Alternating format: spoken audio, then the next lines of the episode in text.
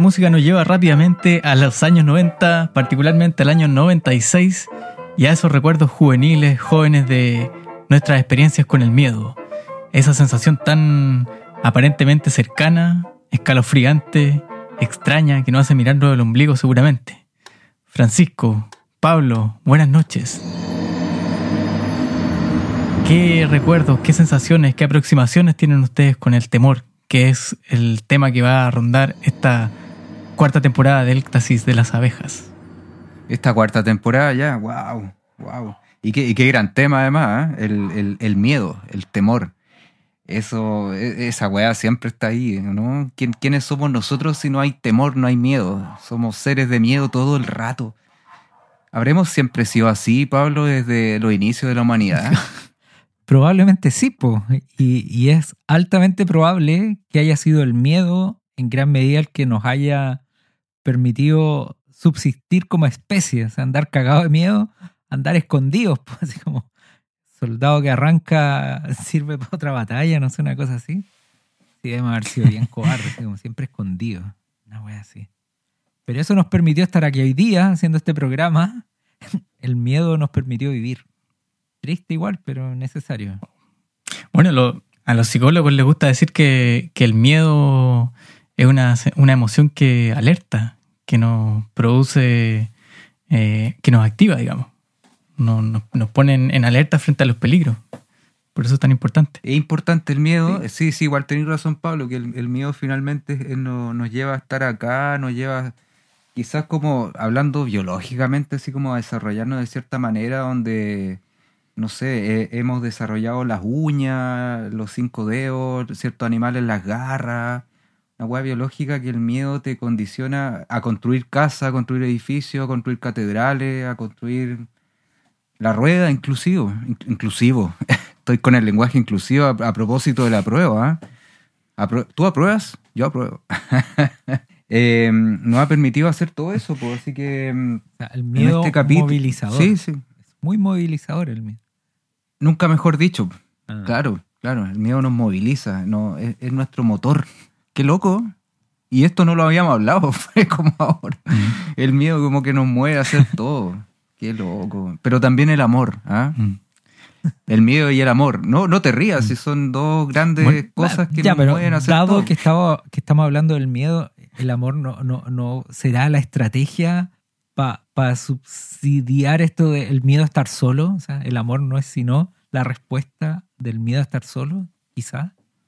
Ah, ah por, por, ah. por, ejemplo, ya, por ejemplo, y, eh, claro, el, el, amor a Dios. y, el amor a un otro para no estar solo. Ya que estamos con los lentes del miedo, lo vemos todo en, en código miedo. Mm, igual el amor se podría pensar colectivamente también. ¿Cómo eso? Rebaño. ¿Cómo, cómo eso el amor, el amor colectivo? ¿Te fuiste en la hippie? A ver. Expláyate. La hippie así como que una sociedad es un acto de amor. una sociedad un acto de amor.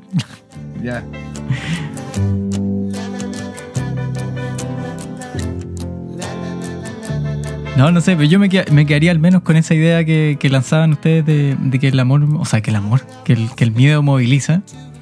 Y bueno, Aristóteles lo decía así también. Decía que el, el miedo era una de las pasiones de la psique, una de las emociones de la psiquis. Eh, y no entendía el miedo como algo separado de, de, la corporalidad. Es decir, todas, las veces que tenemos miedo, algo se activa. Y no solo se activa como en términos de voluntad, sino que el cuerpo también. El, corazón late, se eriza, la piel. Eh, hay, una, hay un sentido como de alerta físico, además de lo emocional o de lo psíquico. Oye, cacha que hay un, hay, hay, un distingo que es bien interesante. Puta, perdón, voy a dar la lata. Aquí, el, el minuto latero con Pablo. Eh, a ver, esta música. Pasa? Espérate, la música latera. ya, ahora sí, Pablo. Pero eso fue mucho, ahí te pasaste. Ya, ya. Ya, pero no que... importa. El minuto latero. Que cachai que el miedo efectivamente te predispone fisiológicamente para dar respuesta a una amenaza. Sube la adrenalina, la sangre se te para las extremidades, la digestión se, se, se ralentiza, ¿cachai? Para pa hacer otras cosas, para correr o para pelear, para la wea que sea. Pero, ¿cachai? Que ahora está esto de la ansiedad, pues, ¿cachai? Que está, es muy presente de esta época. ¿Y qué es la ansiedad? La ansiedad es que tú tienes una respuesta similar al miedo, pero que no puedes dirigir a, a una amenaza concreta, ¿cachai? La ansiedad es como un temor suspendido, un temor incompleto, un temor que no puedes dirigir ni, de- ni, ni del que te puedes ocupar, sino que es un temor que está en tu cabeza. Y por eso es tan nocivo, ¿cachai? No sé, no sé si se logró entender ese, ese distingo, pero es como bien, bien complicado. Eh, Pipe, ¿tú lograste entender? No caché mucho lo de lo no dirigido, como eso de dirigir Puta, el- la respuesta. Porque mira, el miedo, tenéis un tigre al frente y te cagáis de miedo y podéis pelear con el tigre o correr del tigre, ¿cachai? Mientras que la ansiedad es un miedo a algo imaginario, hacia un futuro que todavía no llega y que por lo tanto no puedes ni salir corriendo ni, ni pelear, ¿cachai? Sino que es un miedo Como, suspendido. como un temor a, la no certeza de qué es lo que te produce ese temor. ahora. Exacto, es exacto, un temor que no puedes eh, dirigir a algo en específico. Y por eso es tan preocupante, ¿cachai?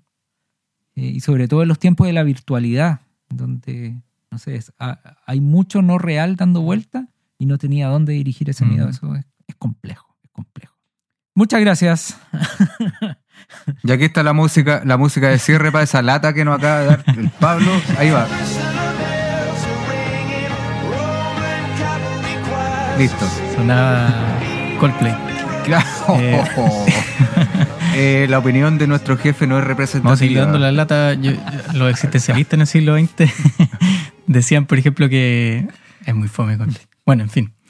Eh, sí, pues la- tenemos una certeza nomás, la de la muerte, y, y eso al mismo tiempo nos genera todas las angustias posibles porque tampoco sabemos cómo vivir. Eh, sí, pues y ahí, La angustia de la muerte. Sí, pues y ahí viene como un gran distingo de, eh, de miedos, pues, ¿cachai? Hay miedos concretos, reales, específicos, y hay miedos, um, desde mi punto de vista al menos, hacia, hacia lo no conocido, y ahí ese miedo lo llenamos con pura fantasía, pues, ¿cachai? Puro realismo mágico, y ahí la cosa se empieza a enredar un poco. Oye, mira qué interesante lo que dice el Pablo, porque voy, voy a seguir dando la lata. Va a Coldplay va a tener que sonar todo, todo el programa. Vamos a tener que pagarle derecho de autor a Coldplay. Claro. Porque voy a, voy a tomar al, al- al viejo Aristóteles que decía que el miedo eh, es una aflicción o barullo de la imaginación cuando está a punto de sobrevenir un mal destructivo o aflictivo. Una, un, un barullo de la imaginación, una fantasía. Algo que aparece, que empieza como a alimentarse de nuestro propio, de nuestra propia angustia, incerteza, eh, temores. Se va alimentando de eso. Es como, es, como cuando, cuando chicos te decían, ya, el, el que pierde este juego tiene que ir a la esquina, que está todo oscuro, sin luz, sin eléctrica, por ejemplo, a, a ver si está lloviendo. Y claro, y uno dice, no, no tengo miedo, voy. Y mientras vais caminando es como, chucha, parece que escuché algo. Eh, y si me aparece un fantasma. Y empezáis como a alimentar una fantasía que, que, que está ahí presente solo por el hecho de que, que, que tuviste que intentar vencer ese temor inicial. Es como el Comúnmente eh, eh, como el- conocido como la psicoseada. O también, también como el caldo cabeza, pues cuando uno se hace caldo cabeza empieza a ver cosas donde no las hay, ¿cachai? Y, y el miedo está inmerso en este caldo cabeza todo el rato. pues. Ya estaba en, ya, con las experiencias personales. En- La música de experiencias personales, por favor. Eh, eh,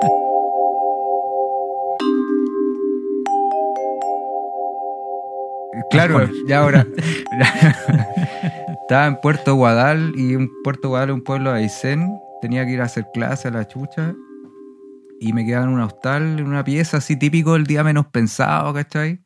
Me quedaba en un hostal que queda en cerca de la plaza y fui como con, con mis compañeros de que también no eran de ahí, pero y también teníamos que ir a hacer clase. Eran como dos días estábamos ahí después no íbamos. Entonces como que me invitaron, estaban haciendo unos piscos sour y qué sé yo, y se pusieron a hablar de weás como de, de los fantasmas, del chupacabra, de, de- la llorona, sobre todo la llorona, y del, del solitario que aparecía en Aysén. Ya, cagado la risa, porque a uno le gusta hablar de esas weas, pues. Y después salí de la casa y me voy caminando, weón, eran como siete cuadras, como a las 12 de la noche, no había nadie, nadie, un frío culiado, no se escuchaba nada. Las últimas tres cuadras me fui corriendo, weón. Las últimas tres cuadras corrí porque en verdad me dio tanto miedo porque todo el rato venía pensando y si me sale alguna wea, un duende. Ya hemos hablado de los duendes en esta... Obvio. eh, Oye, un puma. ¿Qué puede ser? Un, un duende. Un ladrón, claro, pero obvio que me va a salir un duende, pues, weón. ¿Qué más puede salir ahí? Es que me- no puede salir nada más. Y me cagué de miedo, pues, weón. Porque me fui todo el- y, me fui pensando todo, tratando de pensar en otro. En Coldplay, por ejemplo, venía eh, Jerusalem bells are ringing. No, no, no, ni siquiera, weón. Y Pero weón, si era un duende chico, lo, lo podéis patear, no sé. qué miedo, weón, ver un duende culiado, weón. Qué brígido. Muy. Como esos videos mexicanos donde sale un duende así como. Bueno, y además que los duendes son como, como niños, pues, ¿no? En general, como que andan haciendo travesuras, así como que... Pero huelen mal, dicen, y no sé, son raros, pues, weón. Son raros los duendes, pues, weón. No son como niños, pues. Niños, Es Bueno, una pa- forma pa- linda. pa- ya, bueno, en fin, en pero fin. mira, Pero mira, para extender también tu anécdota, sí, pues yo cuando vivía en el sur, cerca del, en, en- en Lago Ranco, también tenía que caminar mucho y de noche. Y sí, pues te empezáis a psicosear. Pues, y yo hacía lo mismo que tú, me iba como cantando fuerte, tratando de pensar en Acompañándote. cosas. Sí, pues. Y, y lo que no había que hacer nunca, y eso yo lo, lo aprendí ahí como, tac, es mirar para atrás. Bueno, miráis para atrás y cagaste. Oh, Cagaste. sí, Weón, sí, miráis weón. pa' atrás, cagaste. Sí, sí, De sí. hecho, yo me acuerdo, mira, mira el recuerdo, weón, pero weón, un gran consejo. Yo me acuerdo que iba caminando, mirando el suelo y cantando, y de repente escuchaba cosas que podría haber sido un ratoncito, un zorro, una weadita, cualquier cosa, y era como, hola, así como saludándose, pues si hay algo ahí, Normalizándolo. no me huevé, yo tengo que seguir para adelante. Y bueno, ahí mirando el suelo y caminando. Miráis para Oye, cagaste, weón. pero, pero como podríamos cuando en decir... Titanic le decían a la tipa no mires para abajo. Como- el mismo sensación Oye, de miedo. Tita- No Titanic ha salido varias veces, ¿eh? Oye, sí, también. Somos hijos del Titanic también, por esa generación que lloró. Oye, pero en, en función de lo que dicen, podríamos a lo mejor eh, hacer una precisión conceptual. Porque en algún sentido es, es como normal sentir esa sensación de miedo que ustedes describen. Ah, espérate, apreciación conceptual. ¿Viene Coldplay de nuevo? No, no, no, es sencillo. Podríamos Ah, decir ya. que hay un miedo normal y un miedo más patológico. O sea, un miedo normal es como un miedo real, a una amenaza real, objetiva, evidente. ¿A eso te referís con normal, no? No, me refiero con normal. Yo, yo también, yo también lo había Es que yo también lo entendí así. Y mira, ahí te No, hago como el dedo de Lagos. Yo lo entendí así. Es que me parece que es relativamente normal que alguien, por ejemplo, no sé, sienta temor a, a que, a caminar de aquí, de, de aquí a 100 metros más allá, que está oscuro. O sea, alguien podría decir, bueno, un temor más o menos entendible, digamos. No, no, no, no. yo creo que no, porque eh, la oscuridad en sí misma no es, un, no, no es una amenaza evidente, ¿cachai? Porque esa oscuridad la completáis tú con tu imaginación y por eso el miedo a la oscuridad es un miedo a eso que quizás tú te referís como patológico, ¿cachai? claro, pero, Sí pero tú caminaste igual. contribuye al miedo. Sí, sí, Hiciste el trayecto. sí. En cambio, cuando hay fobia, cuando hay un miedo patológico, no hay trayecto. No salí, Eh, te encerrás y no sé. Sí, pues tú, tú, tú, sí, tu psique, tu, tu, tu mente ahí contribu- rellena los espacios de incerteza con miedo, pues, ¿cachai? Pero Por eso, a mí, me a mí me puede, dar- a mí me puede dar miedo a lo mejor viajar en, en- en la, en la 603 de Valpo a Gómez Carreño, por ejemplo. Que va muy rápido, no sé, no, no es el caso, pero, pero alguien podría pasarle. Pero es normal sentir ese temor y hacer el trayecto igual. Pero es distinto cuando el miedo es patológico y bloquea tu actividad. Po. Te bloquea, te, te neutraliza, no, no hay acción, digamos. Como ese miedo. eh, Las fobias funcionan así. ese po. miedo que te para, claro, que te paraliza. Como tu fobia, por ejemplo, Pipe, a, la- a- a las aves, a las gallinas. Como que. es como- eh, sí, pues, perdón que estamos en temas Es que no es una personales. fobia, es una, Eh, es una Ya, pero igual si te pongo, te pongo una gallina ahí en tu escritorio ahora, ¿qué así? Vomito. Pero igual, pero igual te, te paráis del escritorio y, sal- Vomito maíz. y, y- y te Sí, me, me levanto y, y- te vais de la pieza, po, weón. Esa weá me da mucha risa porque Sí, te da el asco. No, las aves, las aves no me generan la fobia, yo creo todavía. Estoy ahí en el limbo transitando, pero, pero me dan asco. Imagínate, pongo un pavo, po, eso. Esa weá con esas crestas colgando, así como. te cagáis. Oye, el... Oye, y Pancho, Felipe, ¿hay algo en, en nuestra en nuestra infancia que, que, no- que nos rememore hoy día el miedo? Tra- ¿Traemos Bueno. algún invitado hoy día? Sí, claro. del miedo. Hoy día traemos. Redoble de tambores. Spoiler, spoiler. Gustavo Frías. Gustavo Frías. El sí. papá del pelado Frías, gran referente del cine nacional. De po, Gonzalo de, Frías. de- de años, pues imagínate, iba en segundo medio y veía el séptimo vicio, pues, weón. Y lo veía con mi primo cuando, cuando como empezaba a fumar marihuana y yo siempre pensaba, este weón está volado. Siempre pensaba esa weá porque uno en su ingeniería le veía De los, un ojo eh, como los ojos chicos, así como medio rojos. Siempre me ha llamado la te- atención que mucho las manos. imagínate 2020, pero weón, 20 años haciendo la misma weá en el mismo formato es impresionante. Weón. A mí, yo loco lo sigo en Instagram y sí, weón. Sí, sí, tiene buena, buenos datos. Buenos datos y, y el loco como que Sabe, sabe. y como que ama sus esta pasión que tiene por Mm. el cine. Pues. Yo leí el primer libro, el, el Tracking, ¿cachai? Y es bueno, weón. Es verdad recomendable a todos nuestros... Mm. Bueno, con- contemos tal vez que eh, Pancho está hablando de Gonzalo Frías, el, el conductor de El Séptimo Vicio, de un Séptimo programa Vicio. de, Vía X. de, de cine que hay en Mm. Vía X, ¿cierto? Por, yo creo que ya 15 años o más tal vez. Ve- no sé cuánto de decir, unos 20 años mínimo. 20, mínimo, Sí. ya. Bueno, y- Gonzalo Frías es hijo, a su vez, de Gustavo Frías, que nosotros, eh, por edad, digamos, lo conocimos como el conductor del programa Y si fuera cierto, que daban allá por el año 96 en Televisión A ver, Nacional. escuchamos, escuchamos. La música. ¿Cómo olvidar esa música? Ese piano. Y, pero Gonzalo Frías, oh, perdón, Gustavo Frías, el padre, eh, antes que, que el papá de Gonzalo, digamos, el tipo es un guionista re connotado, digamos. Fue quien escribió el guion de Julio comienza en julio, Caluga aumenta, Amnesia, Susi. Susi. Escribió un par de libros también. Es un, es un digamos, es, es una persona mm, con conocimiento a la antigua, un, un ser integral, diríamos. Estudió filosofía, literatura, me- eh, física nuclear. eh, Un renacentista. un renacentista, Sí, claro. Da Vinci, el Da Vinci, de- y se fue a morir en las cruces. Murió allá en las cruces el año 2016.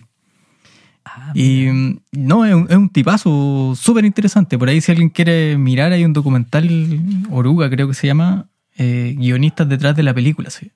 Dura como 26 minutos y él sale contando más o menos su forma de entender el, crear guiones. Bueno, ¿por qué digo este dato? Porque eh, el programa Y si fuera cierto del año 96, con esa música, con esas imágenes, con esos diálogos que nos los podemos recordar como a lo lejos, eh, estaba eh, dirigido por Silvio Cayosi. Era un, era un programa que estaba dirigido por Cayosi, los guiones hechos por Gustavo Frías, y por lo tanto ahí había una, una propuesta interesante, creo yo. O al menos algo, algo saldría de ahí. Que lo conversábamos fuera de micrófono. eh, y si fuera eh, El Día Menos Pensado, Mea Culpa, estos programas como de Carlos Pinto, responden una lógica un poquito más kitsch, si se quiere. Pero, pero, el, pero el, el programa, así como, y si fuera cierto, yo, yo al menos lo recuerdo eh, más que por las historias mismas, por, el, por, por la forma, el, el, el modo de contar. por la atmósfera que crea. Sí. No sé si comparten eso. Bueno, y tiene el gran mérito de haber cagado de miedo a, a una a generaciones completas. De hecho, O sea, a nosotros. Felipe decía cuando, sí, cuando escuchaba ese piano, salía corriendo. Pero, pero por eso hoy día parte de hablar esto es superar esos traumas de infancia. Y por eso Claro, pues ese programa alimentaba esa fantasía que estimula el miedo. Sí, mira, había un, había un programa, no sé si ya a esta altura será como apócrifo, pero hablaba del cochero negro en el Palacio Rioja. El Palacio Rioja es un lugar en En Viña Viña, del Mar. en Viña del Mar icónico que queda ahí en, bueno, por ahí por el, Calle en calle Quillota. Con con, cuatro. cuatro, ah, Con habla que, que, que- que- Pablo vive cerca, entonces conoce a sus vecinos. y es un palacio, Es el el cochero. cochero. Entonces es un palacio maravilloso que fue construido por don Fernando Rioja, de la empresa, que tenía una empresa de tabacos, que es un español que se hizo millonario y construyó un palacio en estilo francés, así como francés de hace del 1800, ¿cachai? Y viene el palacio, todo, pero después la familia, como suele pasar en, en esta, ya hablamos de Teresa Belmont, ¿cachai? Las familias, estas aristocrática del, del Chile del 1900 caen en desgracia la mayoría. pues. O sea, en Santiago tenemos también muchos, a decir millones, no, unas decenas de palacios que, que fueron Palacetes. palacetes, palacetes, bien dicho, que fueron destruidos, ¿cachai? Y que, que las familias no tenían ya cómo sustentarlo, po, porque ya el salitre cae, la Primera Guerra Mundial que igual afecta a Chile, bla, bla, bla, bla. Entonces la familia del señor Rioja en los años 30, 40 ya estaban dando jugo, ¿cachai? Ya no tenían cómo solventar, cómo mantener ese palacio y lo vendieron a la, a la municipalidad de Viña, qué sé yo, bla, bla, bla.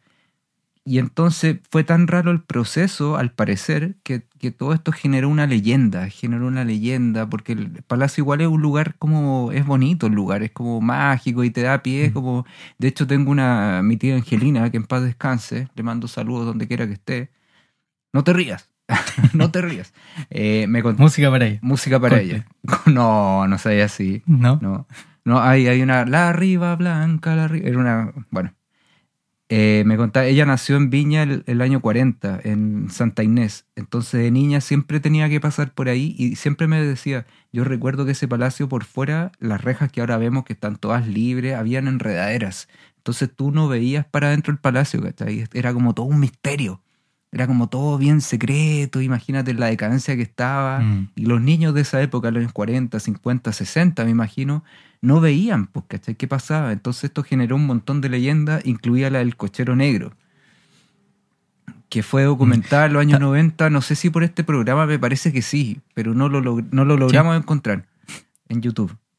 Si por ahí, por ahí Gonzalo Frías nos escucha, que nos mande ese programa, porque Está- fue muy bueno. Está muerto. sí. A mí, no, pues weón, Gonzalo Frías, no Gustavo. Ah, el hijo, el hijo, perdón. Gonzalo. Entonces, eh, a mí me impactó mucho esa weá del Palacio Rioja porque yo cuando chico, bueno, yo tocaba violín, toco violín y me tocó ir varias veces ahí pues, y había visto... El violín más chico del mundo. No, no, el de Don Cangrejo. No. Bueno, Claro. ¿me puede dejar hablar o no? Entonces era impactante, pues yo fui, no sé, el año 96, me acuerdo, estuve toda una tarde en esa weá, pero había visto como hacía una semana atrás el programa este, pues. Que lo- Ah, ¿lo viste y fuiste? eh, no es que fui por eso, sino que me tocó ir nomás. Pero yo ya tenía esa, Temerario. esa weá del piano que sonaba solo, que el cochero negro que había asesinado. Parece que el cochero se había metido con la hija y el hermano había asesinado al cochero, una weá bien así. Un culebrón, digamos, un culebrón mexicano que había pasado en esa weá y salían los fantasmas. Pues, y la weá que el piano sonaba solo en la noche. Y yo a veces me despertaba con la llorando, weón, te juro. No debería estar contando estas cosas, pero me, me lloraba porque me imaginaba después que me tocó estar toda la tarde en el Rioja, despertando y despertaba en el Rioja, pues, weón. Y me imaginaba solo en el Rioja y fue, era como agobiante la, la, la sensación.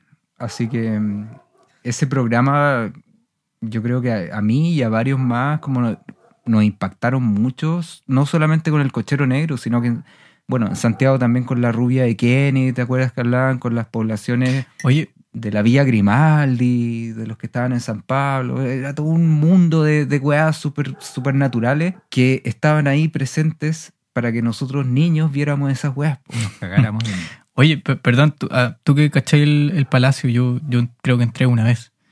Eh, yo me acuerdo que en ese programa se contaba o se ponía como explicación o posible explicación de muchos de los sucesos medios paranormales. El que se había modificado en algún momento de su historia una entrada del palacio. Había una pared que la habían tapado, como sin, sin el Sí. consentimiento de los dueños o algo así. Y donde estaban las escaleras, Sí, creo, que debería ser Debajo, justo debajo Sí, de la escalera. que debería ser lo que da hacia, hacia Tres Norte. Ujú.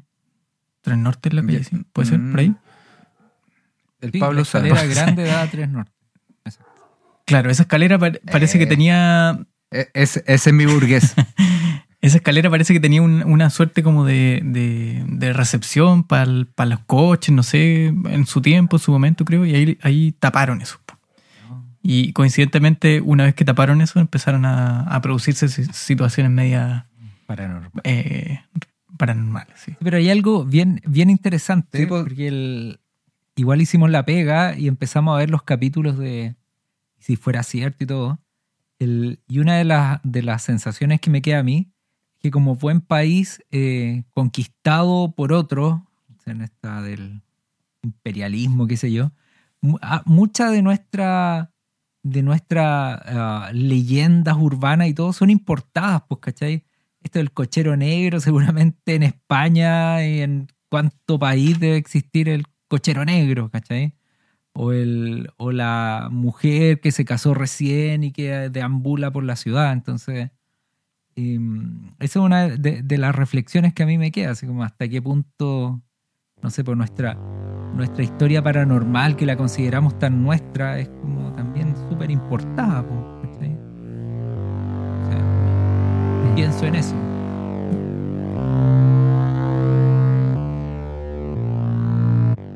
El cochero negro me suena más como a Inglaterra, una weá así como. Sí, ¿cachai? Ah. Bueno, a eso me refiero. El- el cochero. como- Y, Sí, el, el jinete sin cabeza. No oh, sé. el jinete sin cabeza, Pero todas esas cosas, ¿cachai? Y, tan- Bueno, hablando de Gustavo Fría, había una parte de este programa donde contaban la historia de cuando construyeron el puente Calicanto en Santiago, de que había un gobernador así muy, muy penca, muy, muy penca, no sé cómo decirle, pero que había mandado a hacer como el puente, y que no sé qué, después murió y que y después el río se llevó su cuerpo porque eh, ¿te acuerdas tú Pablo, no? Ese, de esa parte del Sí, capítulo? el regidor, no sé, Sañartu, Eh, eh, no sé cuánto. El señor. Sañartu, no, no sé si era Sañartu, Regi- regidor, pero era un regidor. era un que- regidor. que Santiago en un momento, por los 1700, pasó por un tiempo de mucha delincuencia, entonces él fue Eso. particularmente severo para erradi- erradicar esa violencia. Fue el Gómez Carraño Y de su época. parte, algo así. Y parte de esa severidad eh, consistió en, un- en- en ocupar a los, a los presos para construir eh, obras públicas. Y los hacía mierda, pues, ¿cachai? Y, y, de- y después, a su muerte, se supone que él se seguía paseando por la ciudad en, en su coche negro. no. Entonces, claro, el, el- sereno que iba a decir, bueno, son las 12, son las 11, los serenos tenían terror de que se le apareciera este carruaje, po, este carruaje negro. Este carruaje negro, ¿por qué no podría haber sido blanco también? Esa discriminación siempre latente en, nuestra, en nuestros miedos también. Lo negro tiene que ver con la... Oye, pero Bueno. en, en ese sentido es más, es más entretenido pensarlo a lo mejor como, como no sé, en cier- cierta, cierta parte como de la como visiones media de la India, cosas así, en donde si tú te portáis mal, te reencarnáis en algo que, entre comillas, inferior a lo que fuiste, pagáis Qué en el bueno- karma, digamos, pero no andáis bueno que- asustando al resto de la gente. ¿sabéis- Pero ¿sabéis qué? Qué bueno que nombraste esa, ese, ese ejemplo, la India. En las culturas orientales parece que esta weá del miedo no está tan institucionalizada Ay, como no. en la parte occidental, pues, ¿cachai? Porque el que se muere en la India, Sí. bueno, Mm. ¿qué pasa? Fuiste malo, listo, te en cargaste en una lombriz y no, y, y no vas a, y, no vas a atormentar al resto de tus ciudadanos por el resto de tu vida hasta que te olviden, pues, weón. Mm. Porque este regidor Sañartu, no estamos, no sé si era Sañartu, hasta que Santiago se refundó, entre comillas, así como en términos de, de modernización, lo seguía molestando, pues, ¿cachai? Mira, una de las cosas que yo pensaba que, que buen punto el que tira el, el- el Felipe, porque hasta, hasta qué punto Hollywood ha moldeado nuestro imaginario de lo paranormal o, o ha ido moldeando también nuestros temores, ¿cachai? El temor al payaso, el temor al exorcismo. Y bueno, ¿tú has visto alguna vez un exorcismo? ¿Has visto alguna vez a alguien poseído? Nunca, pero ¿por qué puta entonces le tenéis miedo a un exorcismo? Hollywood ahí te lo metió en la cabeza, ¿cachai? O, al- o, o- o- o a mismos claro, po, y- fantasmas, y, ese pues, imaginario del fantasma eh, te lo puso Hollywood en la cabeza, pues, ¿cachai? Y es re interesante eh, ver otras realidades donde eso no está, pues. O a lo mejor antes los, los cuentos de niños con el Pero lobo no, feroz, no pero- sé. El, el- Al bosque, ¿cachai? Ah. Pero, pero en el- sí.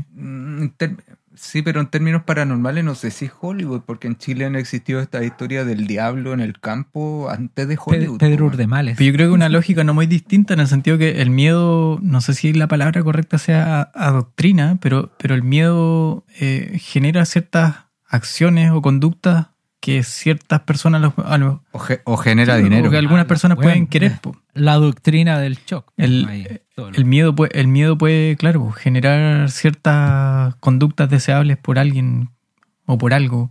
Y, y en ese sentido, como que puede ser usado bien maquiavélicamente, digamos, aunque también puede ser entendido de otra forma. Es como el contrapeso al, al ser, yo delante decía la palabra temerario, es como alguien que tiene temor, eh, a lo mejor no es un temerario y, y- y equilibra esa, esa forma de comportarse, no, no anda poniendo en riesgo su vida de manera como Sí, y- igual. arbitraria. Mm. Dale, dale, dale. No, sí, que cómo se, se utiliza el miedo, ya que estamos en tiempos de plebiscitos y cosas. O sea, es interesantísimo ver la franja y cómo, escucha, los del rechazo, así como puro miedo, así como Que le suena. dando, como que, que la, sí, pues como que la fórmula para convencer a alguien que no vote por la prueba es desde el miedo, pues, ¿cachai? La hoja en blanco, Siempre- mucha incertidumbre, No, miedo, no, y- ¿no? sí, y sí. te quieres convertir en esto y la violencia, así como, bueno, desde el miedo. eso.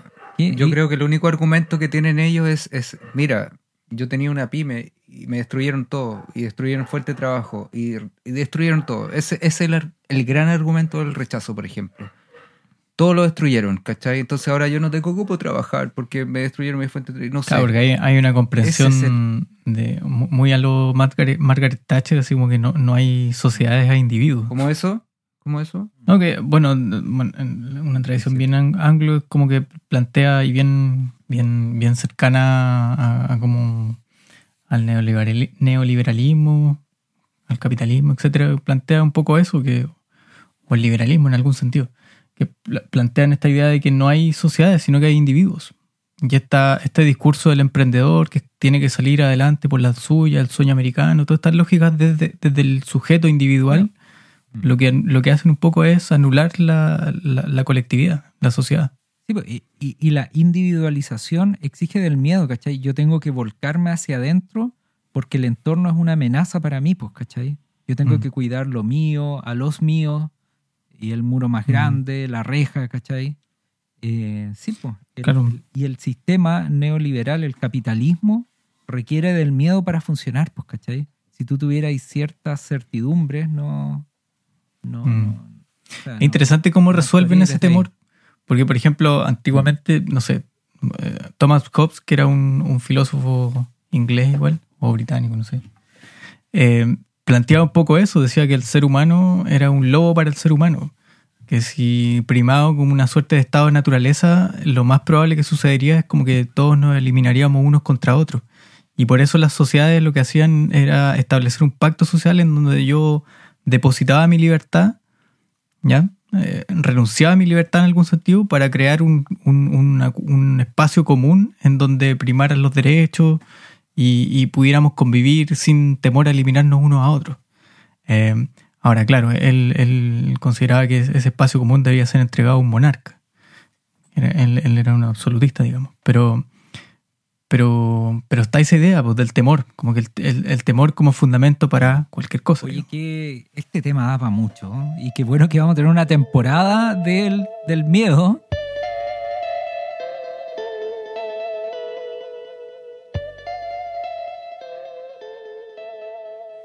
Es que, es que la cagó, la cagó porque el, el- el miedo no, como empezó este capítulo y bien lo dijiste Pablo, es nuestro motor. Lo dijimos entre todos, en realidad, sin, sin tener ningún guion preparado, en verdad, porque... Pero el miedo finalmente, cacha, no- nos emociona tanto que nos vamos en... Sí, sí, nos vamos como condensando en el tiempo. nos vamos condensando. Y redondear, yo redondearía finalmente con el programa que, que nos convocó, que Gustavo Fría, y ese programa que eh, eh, eh, por lo menos a mí no me impactó tanto. Y me pregunto por qué. Porque era súper heavy, pero, pero estaba ahí, y era parte de nuestra niñez. Y para todos los que nacieron en los 80, eh, el 89 como nosotros, estaba ahí, pues, y era parte importante de, de- esta, esta psicosis colectiva. En el programa decían, la rubia de Kennedy será como una psicosis colectiva. Romanticemos la rubia de Kennedy. ¿Qué es?